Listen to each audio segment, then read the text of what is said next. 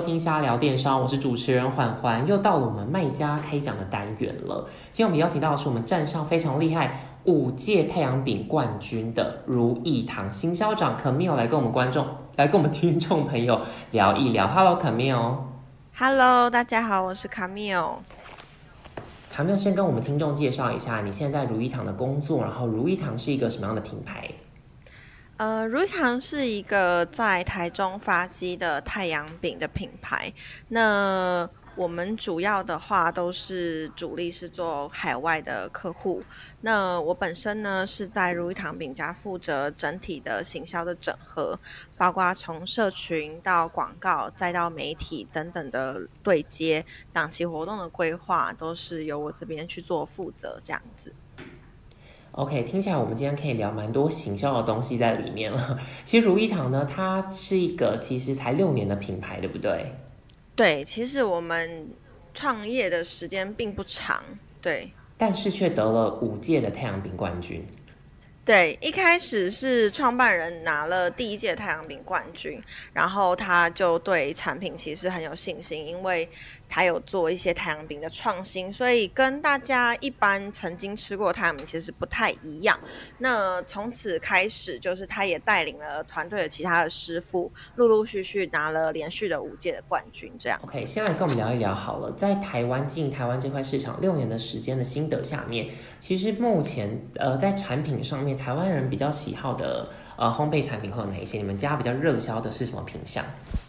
我们比较热销的还是以太阳饼为主。那我想这应该是因为我们是主打太阳饼。那其他其实像是说，嗯，其实现在消费者是蛮喜欢尝鲜的，所以我们陆续有推一些，比如说像是流沙蛋黄酥啊，像是会辣的肉松饼。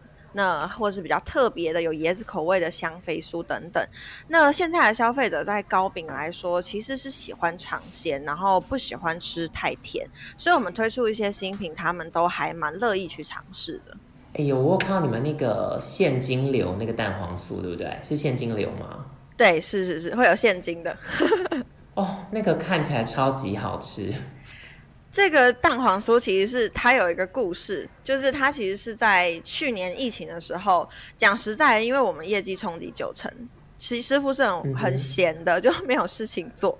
然后那时候他们就有看到那个圆山大饭店有一个 Zero 的那个那个灯墙嘛，然后他就是说：“哎，我想要做一个能够代表就是疫情那种希望的一个蛋黄酥。”所以那个时候其实经过很多很长时间的研发，才诞生出这个产品。为什么它取叫现金流？也是因为疫情冲击之下，经济其实影响很大。那老板也是希望说，想要带给大家就是一个希望这样子。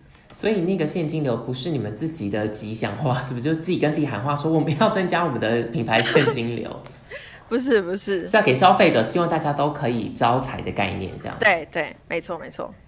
那刚好提到嘛，你们的主要客群是海外，比如说像香港啊、新加坡这些消费者。那在针对海外这些顾客的话，如意堂有用什么不一样的行销策略吗？海外的客人的话，我们除了就是说会针对海外客人喜欢的口味上去做主打以外，我觉得因为在疫情之下，其实很多海外客人他是没有办法来台湾的。那他们比如说像嗯香港客人，他们可能以前一个一个一一年可能来台湾是三四次，他现在没有办法来，其实他是很思念台湾的美食的。嗯，嗯所以在这样子的广告的沟通上，我们其实是有一种像是在跟呃好朋友沟通的感觉。我们用这个心情，所以我们一开始在做海外的时候，我们其实也是一边尝试。那我们第一篇广告就打说，哎，香港的朋友。就是我们来了，我们准备好了，但那时候其实做有有蛮大的回响。那其实刚进香港市场，成效都非常好。那我觉得还是要回归到你真的用心去体会消费者现在的心情，这样子。嗯，刚刚提到嘛，就是疫情这个呃严重的冲击之下，其实影响到你们九成的业绩。那这样子门市，你们有四间实体的门市的话，你们是怎么先度过这个疫情的危机的呢？那时候疫情刚开始的时候，其实就是也是刚就一边观望这样子。那慢慢的发现，哎，其实好像都没有太好的发展，我们就决定就是要往电商去发展。其实以前是完全没有尝试过，就是没有认真经营电商这一块。嗯，就是那时候因为我们台湾有四间门市嘛。其实主要，尤其是像台北店、西门町那边是完全没有生意，尤其像今年疫情又在冲击，甚至台北店是关了两个月，整整两个月。那我们影响其实非常大。不过，因为我们后来转型电商以后，慢慢的在一年后就陆陆续续是有起色的，所以我们门市人员其实就就地转型，他们就变成包货啊、客服啊，去帮大家去做就是电电商的服务这样子。那这样子，你们大概进入网络市场两年的时间，你们刚开始进来的时候，第一个遇到的难题是什么？第一个遇到的难题，我觉得是品牌的知名度，因为以前我们比较主打在海外嘛，所以其实台湾的客人对我们是很陌生的。再来是，我觉得太阳饼品牌有蛮多就是大家都知道的老店，所以变成说我们会很难在这个品牌上去做一个差异性。他会需要一个时间去做沟通，所以我们刚开始其实做活动做到其实蛮优惠的，甚至也成效不会太好。所以一开始我们遇到最大的困难其实就是品牌的知名度的问题，这样子。嗯哼，那这样子你是你们是怎么打开品牌知名度的？比如说有的人可能一开始哎就先砸重金请一个代言人呐，这是一个做法。那如意堂是怎么怎么怎么处理这个问题的？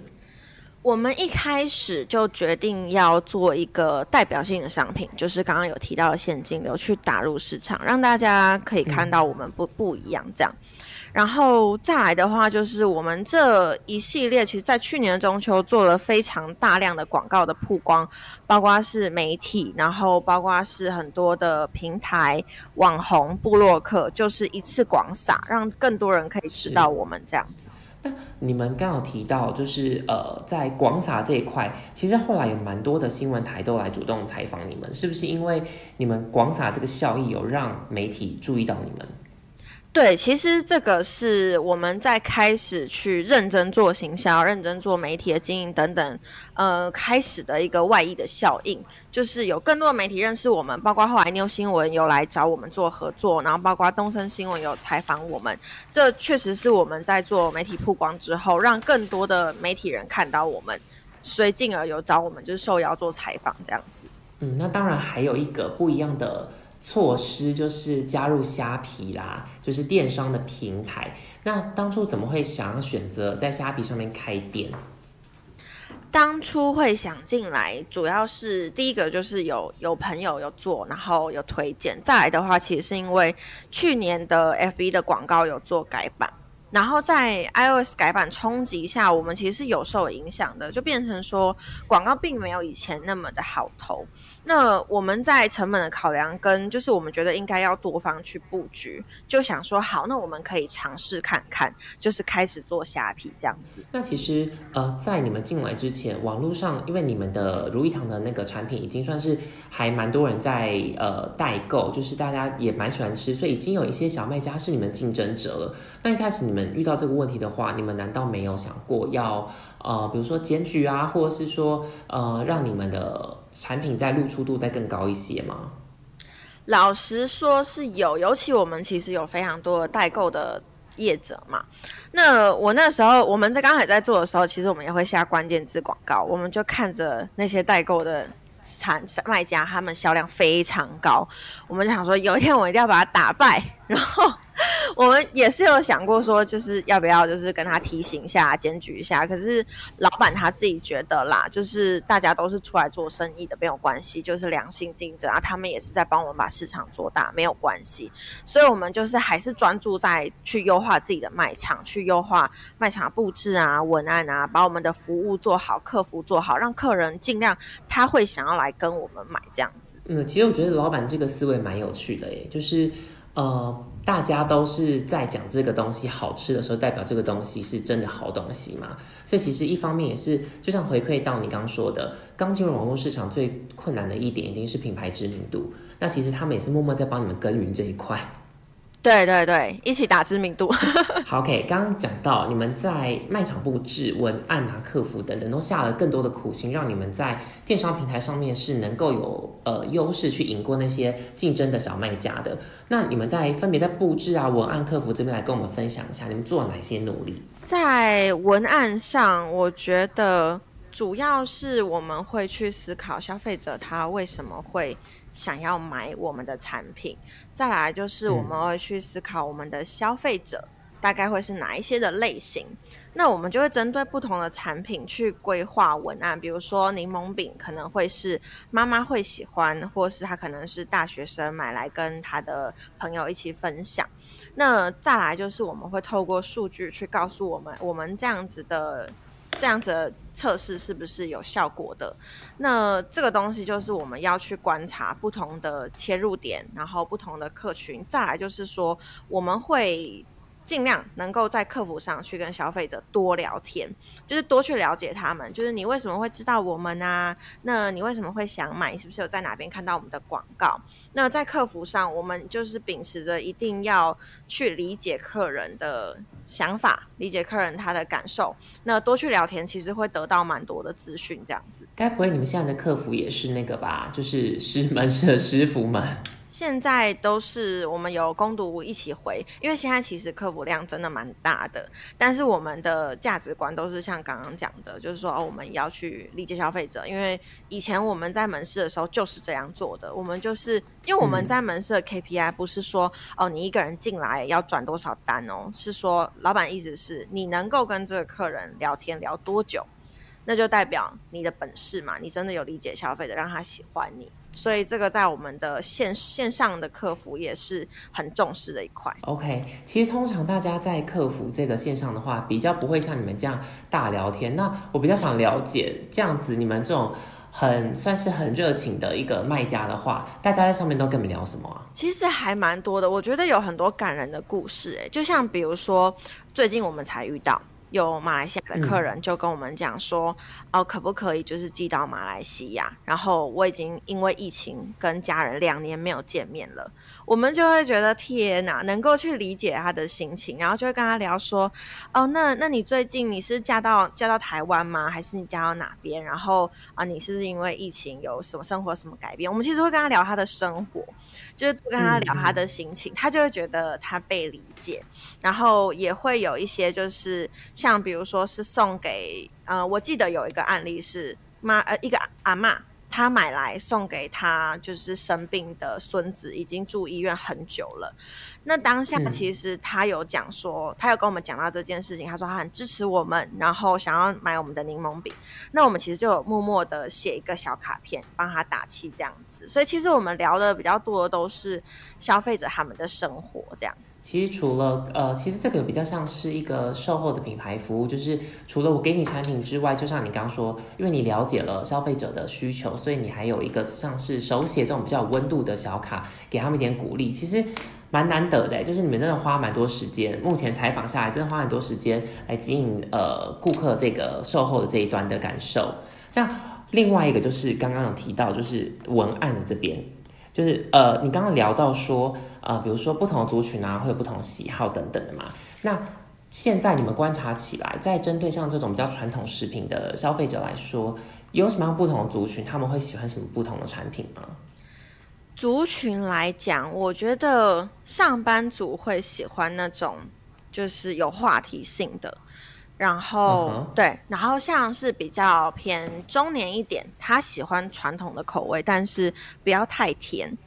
那再来，如果是妈妈的话，他们喜欢就是有点像是记忆中回忆的味道，然后可是也是不要太甜，不要太腻，然后他们会很重视用料，大概会是这几种属性这样子。所以年轻人的话，会不会跟上班族比较像？就他会想要一个，比如说现金流这种听起来很酷、很很有爆点的这个产品。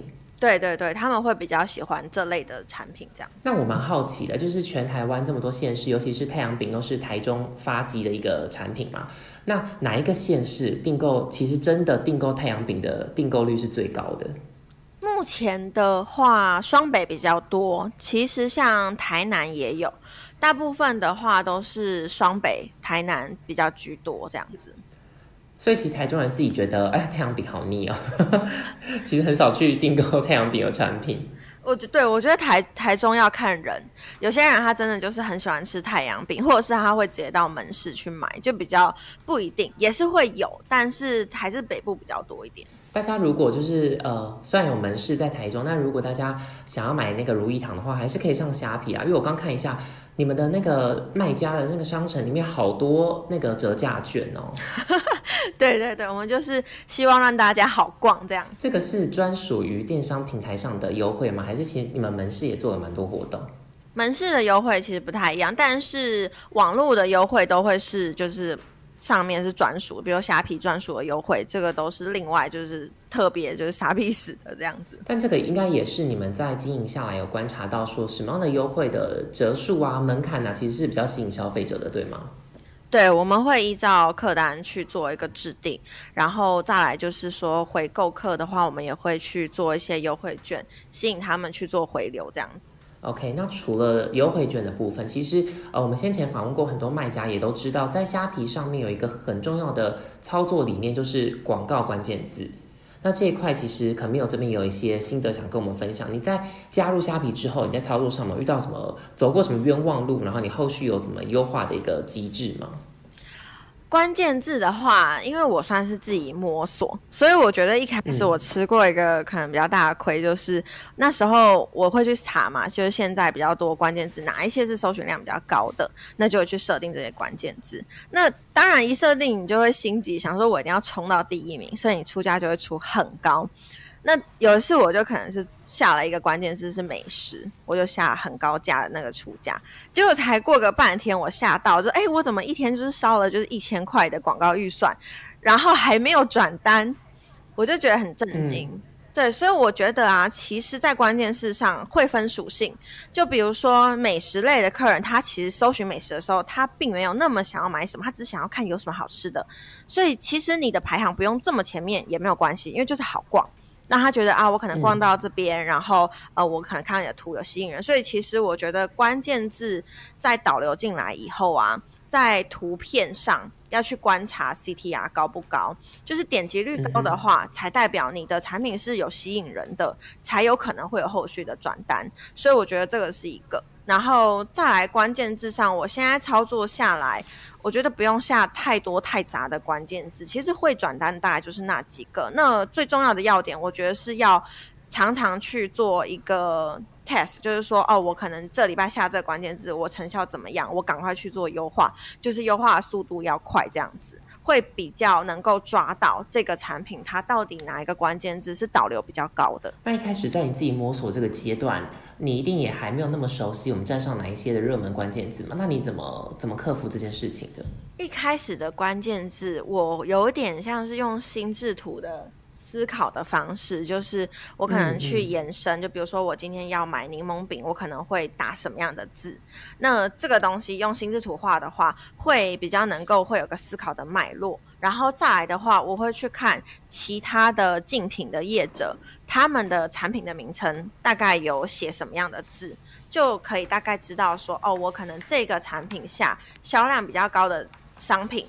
前面几个有哪一些关键字，我就把它抓出来，可以去做下广告这样。嗯，其实这个跟呃 Google 的 SEO 其实蛮像的，就是你最终都会拉回去消费者意图这一块。就像刚刚可没有提到的，美食这个东西它可能很广，但一一圈一圈往下放，越来越小那个圈子的话，就代表它下单的那个意愿是越越强的。所以关键字的热门的锁定，如果锁对正确的话，其实。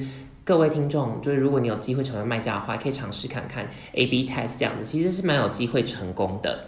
好，那讲到刚讲到同业这件事情，你刚刚会去观察同业有哪些的关键字啊什么的？那在行销上面呢，你会不会去观察整个其他食品竞品的一个行销的策略？会，主要的话我会看两个方向，第一个是零品牌，第第二个是新的品牌。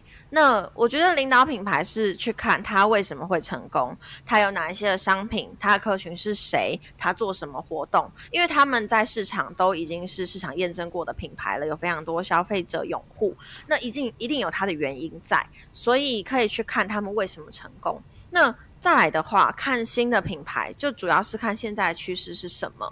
因为像可能比如说某一些品品相比较红，像最近可能肉桂卷很红嘛，就会一窝蜂的出来。对，所以我觉得在产品的敏锐度跟同业的敏锐度要有一定的观察，才能够去知道说，哎，我们现在可以去做什么样的，比如说是创新啊，或是可以去做哪一些的策略这样子。那因为你是行销端的人嘛，当你观察到这些可能哦，最近肉桂卷很夯啊，或者是呃，可能某一个你们可以发挥的传统点心，其实是有市场的潜力的，但是在跟开发的，就是说师傅啊，或者是品牌端这边的人。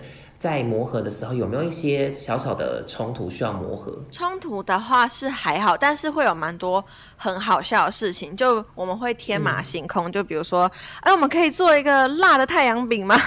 或者是我们可以做什么特别的口味？对对对，然后。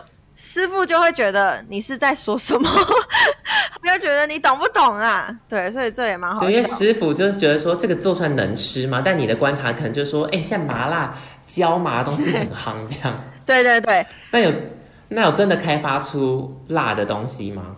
我们有开发出辣的肉松饼，但是，嗯，在太阳饼上，因为我们后来有做一些比较特别的口味，比如说像是荆棘口味。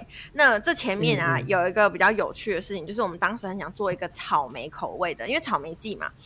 然后那时候我们就发现说，因为我们产品是坚持就是无添加，没有任何的防腐剂，所以我们真的就是用天然草莓，它可能是用很好的技术去把它风干的。结果呢，就是一烤出来发现，哎，味道好像不是太明显。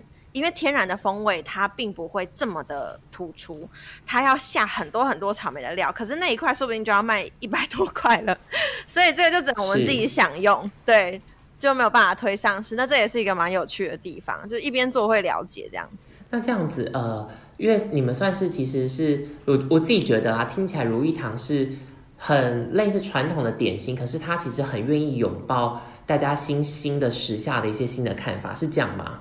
对对对，其实，在口味上，我们也还蛮喜欢去做一些创新的口味的，就是说，在传统的糕点下。我们能够创作出什么样新的花样？那不管是跟小农合作，或者是我们在口味上去做一个新的风味的呈现，像比如说最近有做铁观音的，那它其实能够满足不同消费者他口味的喜好，还有尝鲜。因为现在疫情，大家可能也蛮无聊的，所以我们就定期推一些新的口味啊，让大家觉得说啊，有新的口味可以就试试看尝鲜，可以跟朋友分享，跟家人分享。我们觉得这也是一个很好的方向，这样子。OK，那听起来，呃，可没有你觉得传统的品牌要怎么样转型年轻，攻入年轻这个市场？你觉得有没有几个比较成功的关键点？要转年轻哦，我觉得如果是以讲传统品牌做数位转型好了。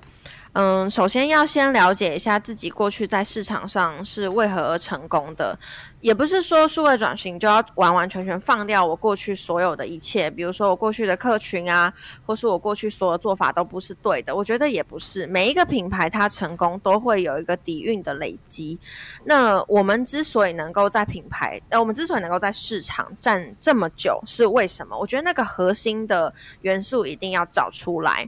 然后再来就是说，我们能够怎么样去做一个转换？比如说像刚刚讲的口味上，我们是不是可以做创新，或是说我们在活动上是不是可以做比较有趣的，跟客人去做互动？所以我觉得第一个不要忘记初衷，第二个是勇敢尝试，第三个是要大量的验证，然后快速的去优化，这几个都还蛮重要的。嗯，那你自己发现到转型的第一个那个可能是？呃，开始大量带入年轻市场的这个订单的那个关键点会是什么？是比如说是你们图像已经变成了现在大家数位上喜欢的类型吗？还是说你们找到了一个关键的产品，然后这个产品其实是很有市场潜力的？我觉得我们自己的客群开始转年轻，在进入虾皮以后蛮有感的，就是因为我觉得虾皮有很多很年轻的客人，然后。再来就是我们在做一些，比如说推出一些超取啊，像这样的服务，年轻人他会比较容易去接受，因为他们可能是一个人住或是外宿，他并没有办法一次买太多。那虾皮其实就蛮适合。那再来的话，就是我们在转型的过程中，我们其实做了几个很大的变动。第一个是视觉，就是我们的摄影其实开始去尝试很多比较跳的风格，然后再来就是礼盒上，我们的风格也有去做一个优化跟转型，所以让消费者看到一个新的风貌，就哦，原来太阳饼可以这样玩，然后原来太阳饼它也可以不是那么的感觉很传统的、很老的。那第一个就其实会比较吸引。消费者的目光。那你自己在转型的这个过程当中，你觉得老板是好说服的吗？因为你一定有很多点子想跟他们沟通嘛，像是你刚刚提到图像，有可能以前是比较我们觉得啊有点长辈风啦，但之后优化之后，一定是往比较年轻人这边走嘛。你过程当中有没有什么遇到什么困难？我觉得老板并没有给我们太多的设限，他其实就是很确定说，好，我们现在要转型了，那方向什么的，他其实就觉得大家都知道自己在做什么，然后勇敢的去尝试，他都很挺我们，所以并没有太大的设限，所以其实还好。所以我们刚提到三个数位转型的关键之外，我们再加一个，就是要给。专业员工足够的发挥空间，没有错，而且要有耐心。我觉得有耐心真的很重要，真的。你所谓耐心是只是不可能会失败，但要不断的尝试，这样吗？对，没错。就比如说，像有些老板可能会觉得说，啊，我虾皮上了一个礼拜了，怎么会都没单？就，我觉得只要就是有在调整。然后有在一直去想办法，这样就好了。然后不要太操之过急。OK，那你们线下的状况还好吗？就是我相信疫情大家都是有受到冲击的啦，门市的部分。那在这样子的情况之下，你们要怎么跟其他的同业做出区别？你们做了什么样不一样的事情吗？门市上，我们其实主要呃，第一个我们的环境是比较宽敞的，就是说我们贩售的空间其实是跟我们座椅的空间是，就是大概是应该是说我们的座椅的位置比较大，然后让所有人都可以进来，然后是免费试吃，所以我们跟同业最大的差异就是说，我们是让你免费试吃到饱，因为我们也希望所有买我们商品的客人他是真心喜欢。他不是啊，不然我试试看好了，我也不知道我喜不喜欢。我们希望他是进来，然后他有那种感觉被礼遇啊，然后有试试到自己真的喜欢的东西，他才买。对，所以这个是比较不一样的地方。再来是老板，其实他的意思就是说，所有的客人进来店里面，店员都要把这个门市当做是自己家的客厅。比如说你招待你自己的叔叔阿姨的时候，你会拿出很好的茶嘛？你会拿出好的咖啡，还有茶点。去招待他们，他就是希望我们用这样子的理念去对待客人，所以这个是我们跟同业比较不一样的地方，其实也算是我们最大的特色。嗯，好，因为其实我们节目播出的时间应该也算是接近中秋节了，对吧？好，所以我个人一个小小的好奇，就是今天如果我要在如意堂下单的话，可没有你这边来帮我们推荐必买的，你觉得真的超好吃的前三名商品，你个人私推什么？